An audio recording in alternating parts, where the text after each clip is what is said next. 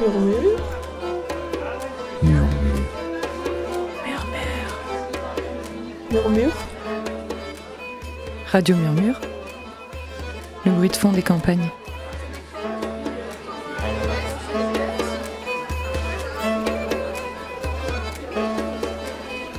L'émission qui va suivre est une rediffusion issue de la précédente série d'émissions Radio Murmure, réalisée avec Radio Sainte-Afrique.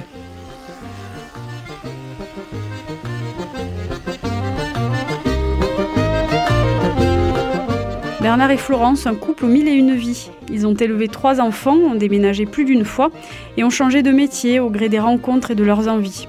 Arrivés à la cinquantaine, ils ont eu envie de se lancer dans un nouveau défi, celui d'être paysans. Au revoir Manosque, le salariat et la ville. Bonjour la ferme du Prado, dans le village de Féline, en Auvergne.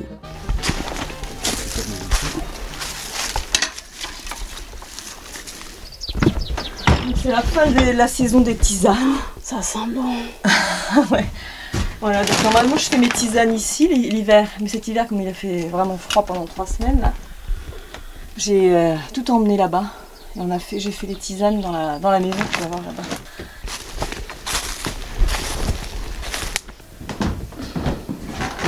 Une tisane ouintée alors? Pourquoi pas, ouais. Toujours bien mélanger la tisane avant de la. Ne pas prendre que le dessus du paquet. C'est riche, hein Ah ouais. On dirait du bonbon. C'est la tisane de l'hiver, celle-ci. Jaune, vert, rouge, comme Noël.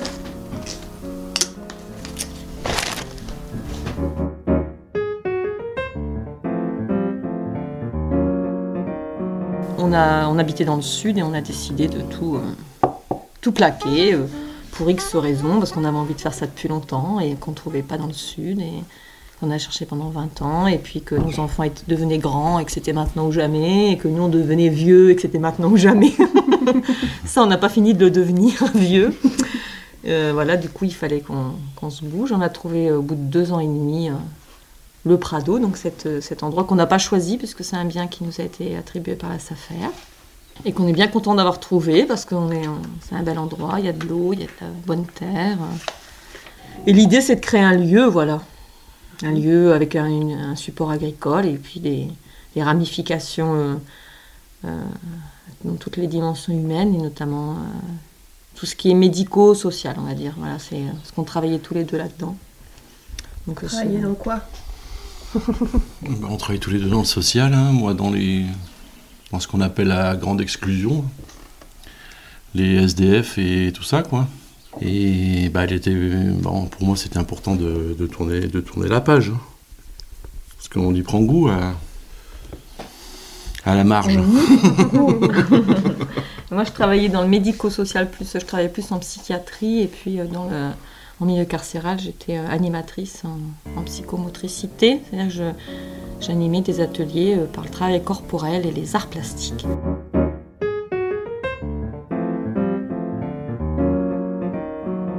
L'agriculture ici, c'est un hectare euh, de culture. Donc il y a à peu près, euh, je sais pas combien il y a. En fait, on a commencé, notre projet, il a changé en fait. Là, on va attaquer la quatrième saison. On attaque la quatrième saison depuis une semaine.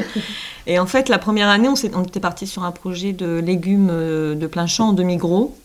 Et puis, euh, compte tenu du contexte euh, géographique et économique, euh, et puis nous aussi, qui n'étions qui étions pas spécialement compétents, on a été très vite confrontés à la réalité de l'agriculture auvergnate, dans tous les sens du terme. Et donc, on a revu notre projet à la baisse du côté maraîchage. Et puis, euh, moi, j'ai développé le côté euh, plantes médicinales, et les tisanes, les plants. Donc, j'ai amorcé très vite la production de plants au printemps pour euh, qu'on vend sur les marchés, sur les foires.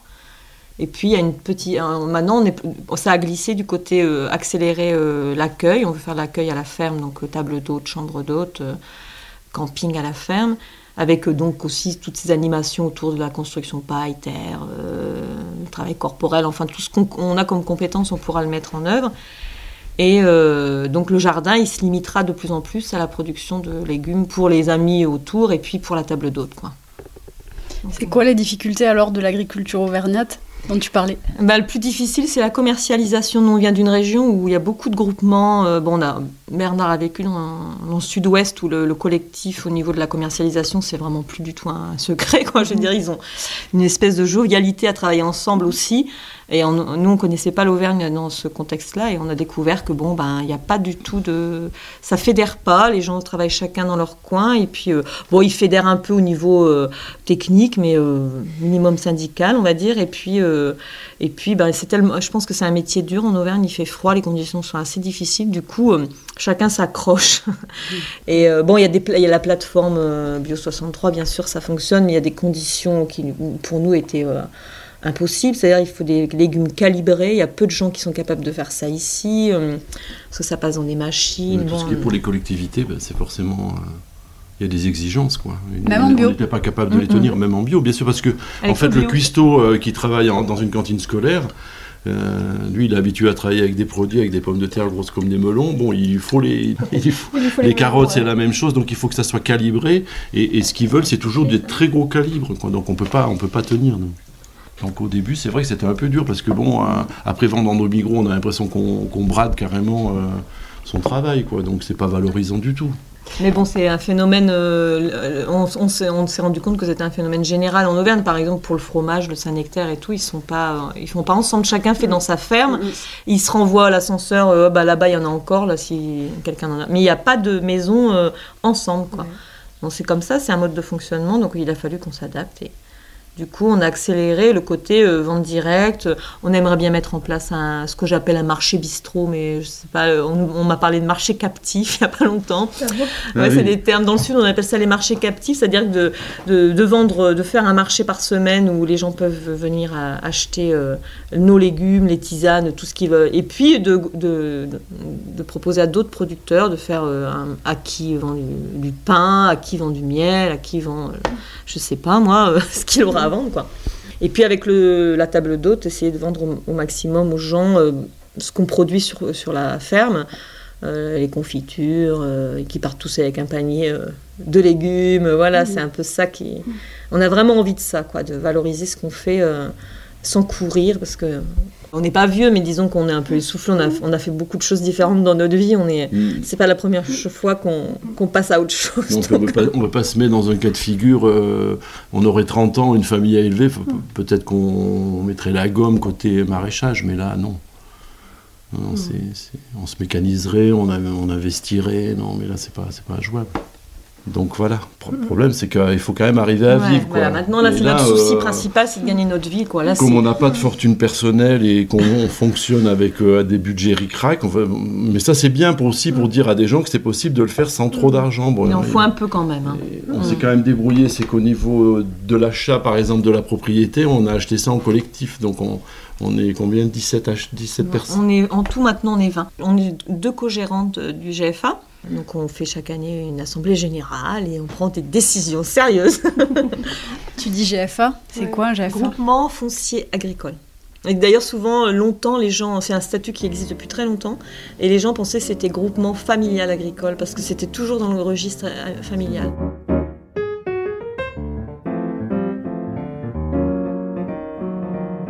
Le GFA, ça fonctionne comme une SCI, c'est-à-dire en part.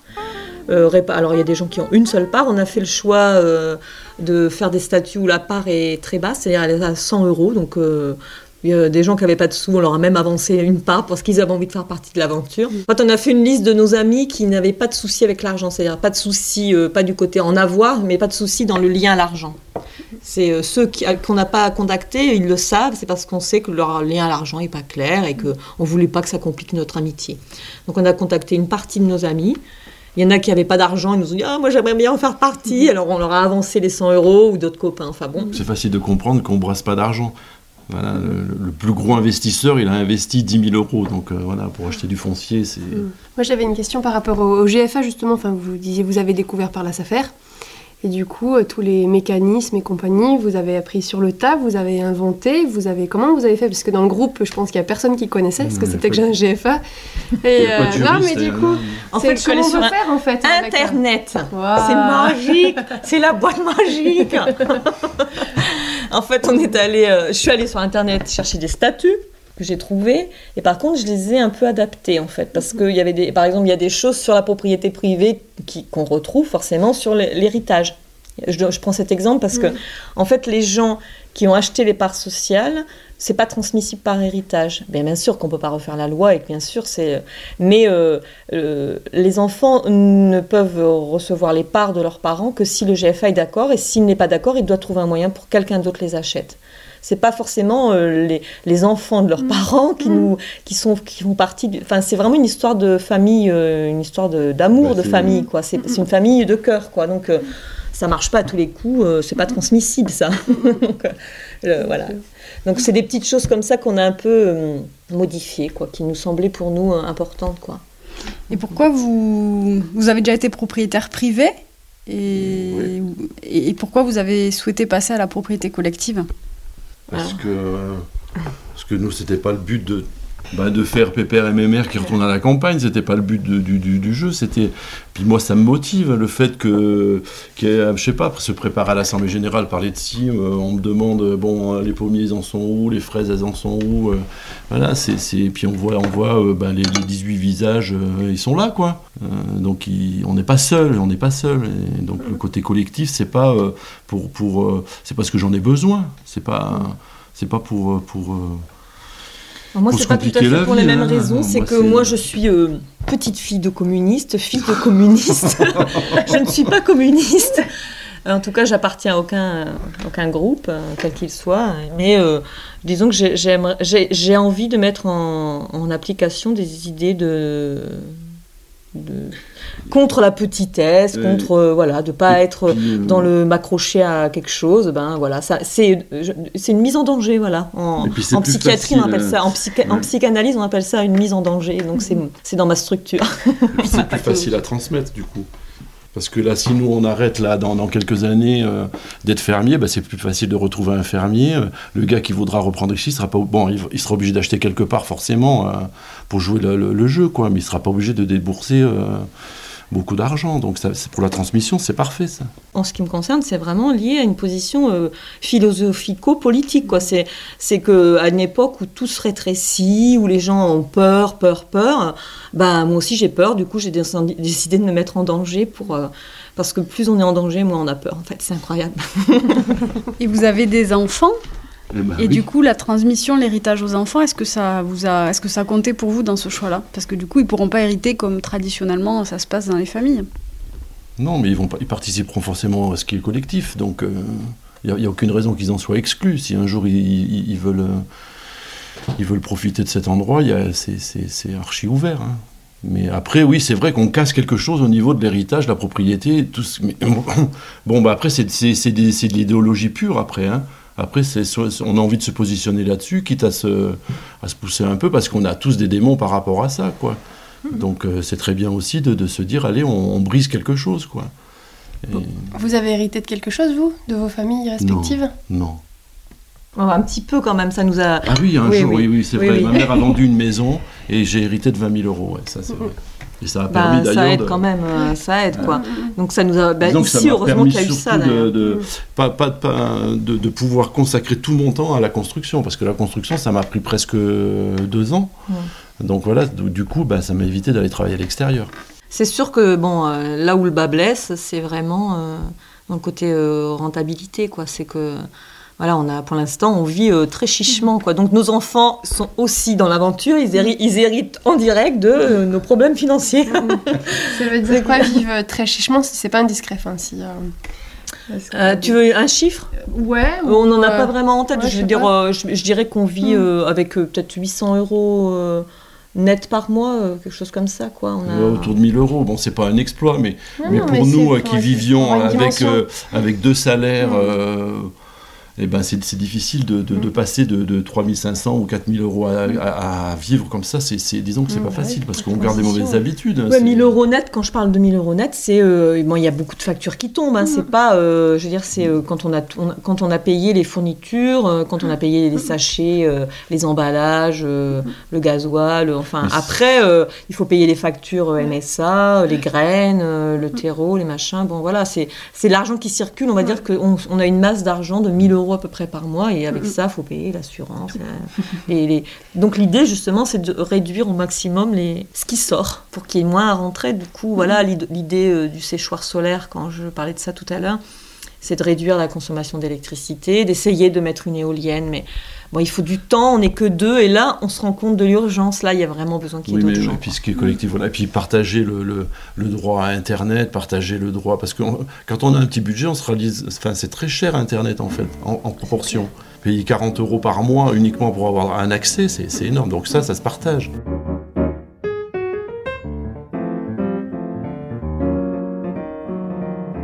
Donc cette aventure, elle a un support agricole, mais l'idée c'est aussi que ce soit un lieu avec d'autres d'autres activités et d'autres gens.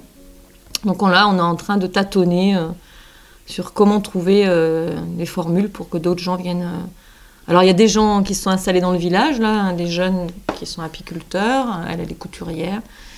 Et donc, ils sont intéressés à faire des choses avec nous, mais ils habitent dans le village, ils ont leur maison. Donc, c'est déjà une formule, pour, une formule du collectif. On, a fait on est en train de faire un poulailler ensemble sur le Prado. Donc, la ferme, elle s'appelle Le Prado. Ça s'appelait comme ça sur le cadastre. Donc, on n'a pas, pas compliqué. C'était bien beau.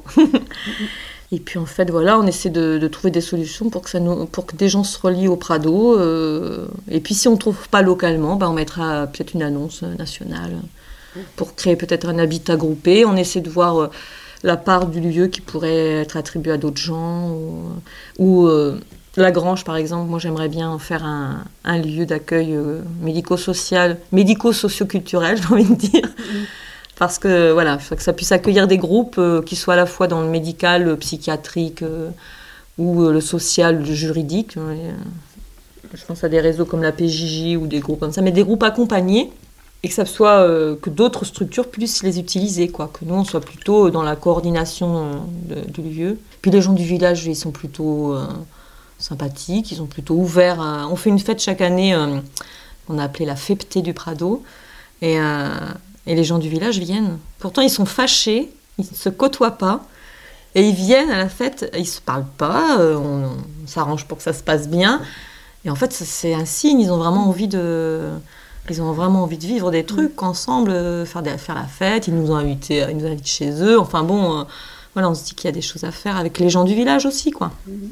Bon, c'est pas, euh, c'est pas le meilleur des mondes, hein, mais c'est aller vers ça, essayer.